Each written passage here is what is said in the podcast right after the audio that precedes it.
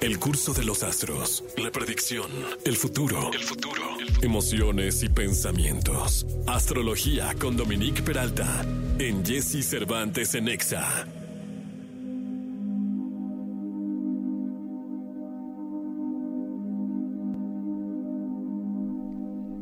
8 de la mañana, 28 minutos. 8 de la mañana con 28 minutos. Se siente como que entra uno al universo cuando llega Dominica aquí. como que estuvieron entre estrellas, Ya meteoritos. estás, ya estás en el, en el este, universo. entre meteoritos y todo. ¿Cómo estás, Dominique Peralta? Muy bien, mi querido Jessy, ¿tú qué? Bien, me da mucho gusto saludarte porque creo que eh, el te- ¿sabes qué te iba yo a proponer? Que porque alguien me preguntó de las mascotas, a ver si luego hacemos una sección de mascotas otro día. Sí, sí. ¿Te parece? Para no dejar el tema de las mascotas tan de lado, pero Exacto. sí, créanme que eh, cuando les digo que Dominique es una de las mejores astrólogas que hay en este país, es cierto. Y lo he comprobado porque fue mi es mi astróloga, pero unos cuatro años, ¿no? Sí. Me leíste mi carta. Sí, O sí. más.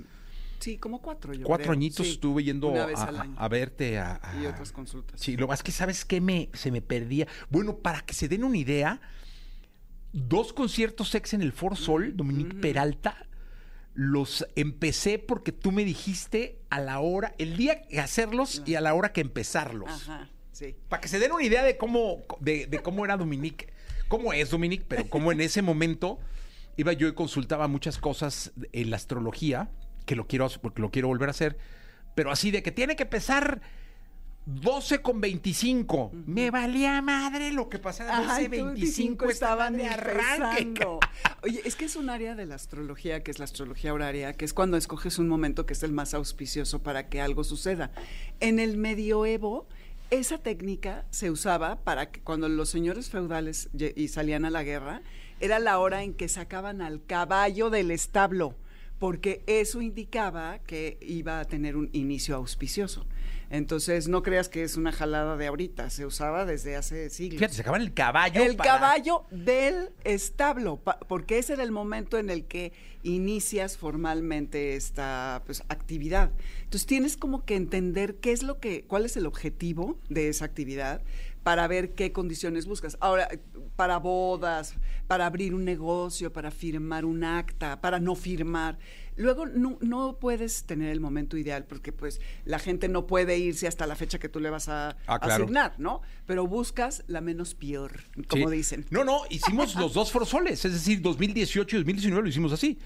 Que Claro. tú te di opciones de días, Ajá. me decías, exacto. este día a tal A hora. tal hora.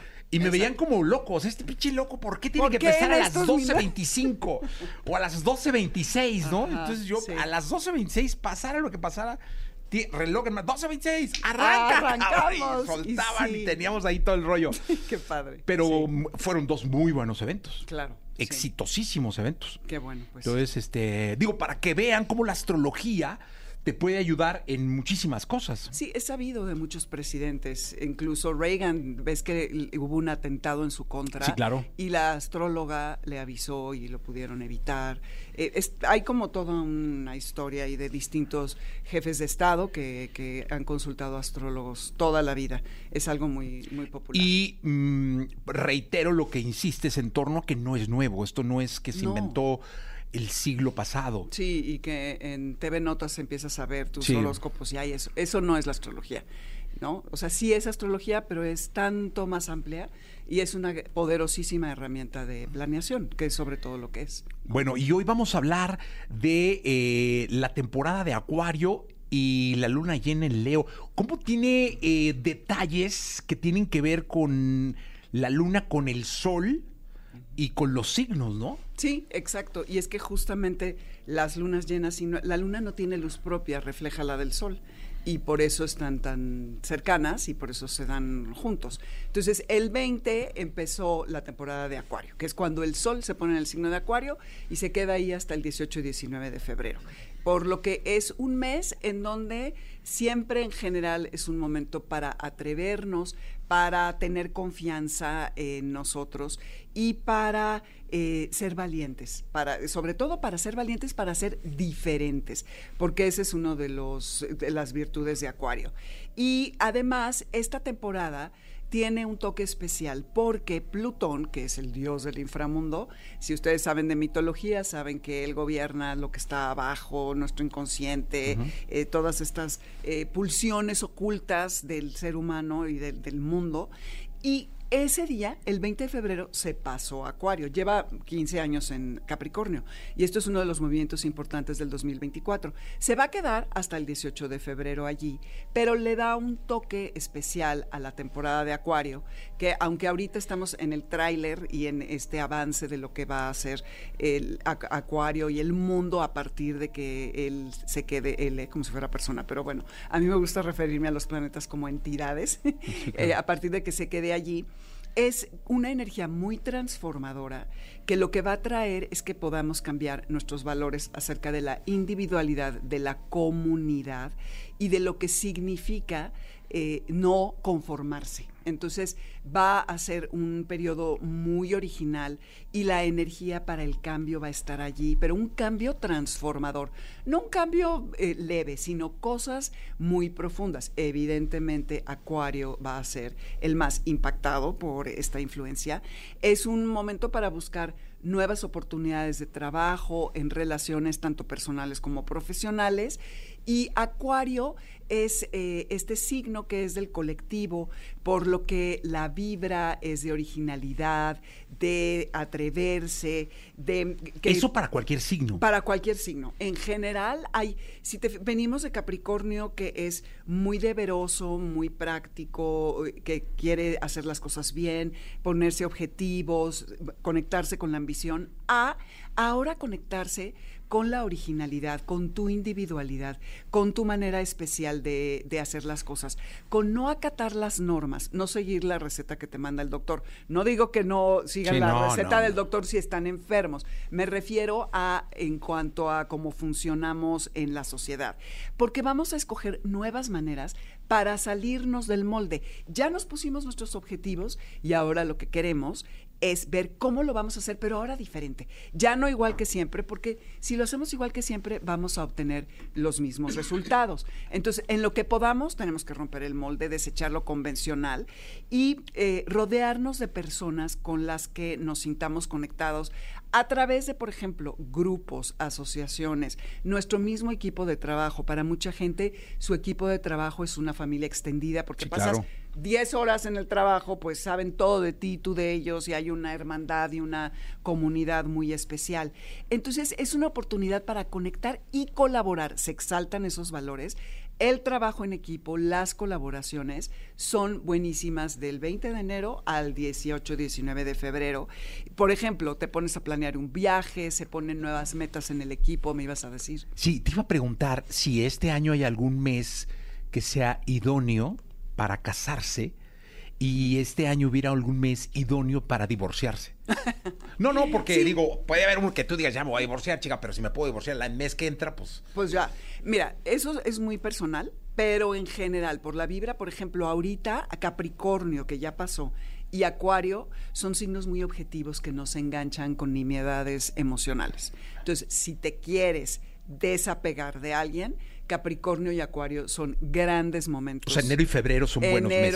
Eh, enero y febrero ya pasó. Luego puede ser también eh, Tauro no, Cáncer, Leo, Libra. Eh, con Géminis, este, también mayo, junio. Es porque Géminis le gusta la variedad, necesita estar estimulado, etcétera. Los Géminis Libra y Acuario son los signos de aire y son más desapegados emocionalmente. Esos son para divorciarse. Sí, digamos que para divorciarte, para separarte, para pensarte. Eh, y para y también Capricornio, porque es súper práctico. O sea, se rige por el deber. Sí, a ver, ya no funciona, me voy. Ya ahí te ves. O sea, no se engancha. Para casarte, también Capricornio, porque eres muy práctico. Y ya pasó. Y ya pasó. Dices, sí me voy a comprometer, sí le voy a entrar con esta persona. Pues espérate al año que entra. Exacto. Tauro, Tauro. Ah, a Tauro y a Libra. Bendiciones a todos. ¿Taurazo también? Tauro, claro. a Tauro lo rige igual que a Libra Venus, que es la diosa del amor, de la armonía, sabía de la tenía. equidad. Cálmate, ¿eh? no, ya Yo no sabía. lo vamos a soportar. Señorita productora, ¿qué vamos a hacer? Entonces, eh, es también un momento en donde pues se puede exaltar el amor. Entonces, sí, son buenos momentos, pero claro que todo es muy personal. y hay que ver qué, tras, qué tránsitos tiene uno pa- para ver qué, qué está pasando. Y bueno, Acuario es la exaltación, les decía, del colectivo, de la comunidad. Eso no significa que, o sea, que nada más sea en la parte superficial, porque el estar en, en estos eh, grupos, entre amigos, es algo que nos va a poner muy contentos, pero también organizando una colecta de croquetas para los animalitos, un grupo de personas para que vaya a platicar con personas mayores que ya nadie los visita, ¿no? Es- como realmente nos interesan los demás. Em, entonces, vamos a buscar eh, oportunidades para que haya igualdad, para que haya justicia, ¿Es para que haya una buena época, por ejemplo, para buscar trabajo? ¿Esta? Sí, sí, porque te atreves, porque tienes claro tus objetivos, porque te puedes presentar como alguien original, porque estás más propositivo, sí, y eres también más objetivo y no, no te va a regir el miedo y, y etcétera. Entonces estás más, más relajado. Oye, ¿y qué, qué consejo nos dejarías desde la astrología para hacer más disfrutable esta época que nos están mandando los astros? Los astros. Por la parte de Acuario, que se atrevan a ser ustedes y que no tengan miedo de probar cosas diferentes. Porque si no lo hacen, se van a estancar. Y los resultados ya saben cuáles son. Entonces, estamos iniciando un año nuevo. Entonces, ¿por qué no retarse? ¿No? Eso está increíble. Y viene la luna llena el jueves, este jueves 25, en Leo. Leo es el signo opuesto de Acuario. Siempre las lunas llenas son las opuestas del signo en turno. Es un fin de ciclo de seis meses para todos, sobre todo para los Leo, para los Acuario, ¿ok? Pero para todos, algún trabajo empezamos hace seis meses que está concluyendo. La pregunta sería, ¿qué tanto me sé divertir? ¿Qué tanto sé lo que me gusta? ¿Qué tanto gozo de la vida? Porque, ay, sí, somos reproductivos y llegamos al trabajo, todo. Pero el placer está minimizado en nuestra sociedad. Si ustedes se sienten confiados y se sienten satisfechos, no hay problema. Si no, esta luna los va a ayudar a deshacerse de todo lo que disminuye y apaga su luz personal. Entonces, no sabemos qué va a pasar. La única certeza que tenemos es que debemos de empezar. Hay que empezar. Hay que hacer las cosas diferentes. Qué buena frase, ¿eh? Hay que empezar. Sí. Maravilloso. Dominic, gracias. ¿Dónde te pueden localizar? En Dominique Peralta en Instagram es donde hablo de astrología y con mucho gusto. ahí Maravilloso. Dominique Peralta en Instagram. Instagram, Ahí exacto. está. Para que por favor eh, la busquen y los martes estaremos acá. Vamos a ir a un corte comercial. Eh, ¿Vamos a ir a un corte? Vamos a ir a un corte comercial. Regresamos con Rudy Tercero y todo lo que tiene que ver con la fiesta, con los antros. Está re buena la sección. Vamos con las buenas noticias, 841.